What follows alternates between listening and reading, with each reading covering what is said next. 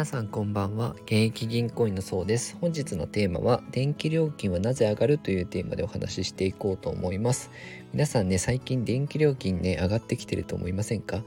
あの使用の4電力会社の11月ですね家庭向けの料金が一応年初から比べると平均大体13%高くなるって言われてるんですね。じゃあなんで電気料金どんどん上がってしまうのかっていうと、まあ、その理由を解説していこうと思います。でまずですね電気料金の上昇が続いている要因っていうのは LNG といって液化天然ガスのことですね。などの化石燃料がこう高騰してきてるんですよね。燃料の価格が高騰してきているのであの電気代も高くなってますよとで電力会社っていうのは燃料費が上がってくるとあの私たちみたいな利用者にあの価格の転嫁というかあの上がった分をあの負担を強いることができるんですよね。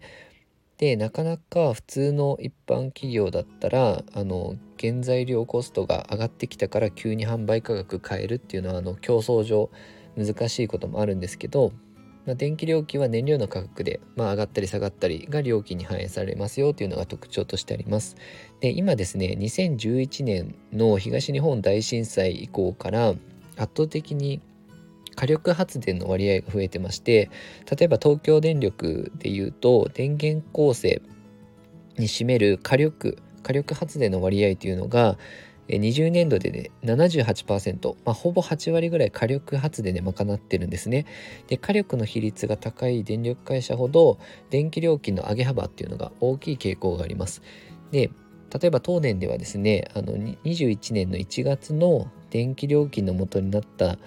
えー、2001月の分のそうですね元になった燃料価格っていうのが20年の8から10月の燃料費なんですけど平均は1キロリットル換算で2万1800円。で来月ですね11月料金に反映する21年の6から8月の燃料費は3万7600円なんで7割超上がるんですよね。上がってるんですよね。なので11月もちょっと電気料金上がりそうだよっていうのが分かります。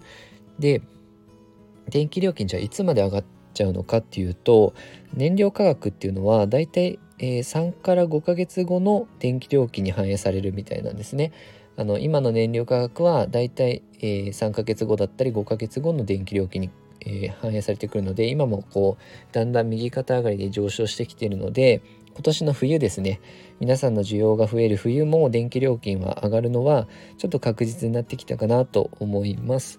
でなかなかね電気料金が上がるからといって冬にこう暖房とかを減らすっていうのもちょっとねあの辛いですしなのでできれば、うん、どうしても物価は上がってきてしまうというか電気代が上がってくると皆さんの手取りねなかなか電気使わないっていう人珍しいと思うので物価がね皆さん、まあ、物価上昇が想定されてあと皆さんの手取りが減ってしまうので、まあ、対策としてはやっぱり、まあ、積立 NISA とか始めてなければ運用した方がいいと思いますしあとは副業だったりとか収入源を増やしたりとかですねっていうのは今の水準維持するためにもやっといた方がいいかなとは思いましたのでよかったらね参考にしてみてください。で私のチャンネルも資産運用の話だったりとかお金に関する、えー、収録どんどん上げてますので、まあ、それもぜひ参考にしてみてください。えこのようにあの資産運用に役立つ情報を定期的に配信してますのでよかったらチャンネルの方フォローよろしくお願いいたします。本日もご視聴いただきありがとうございました。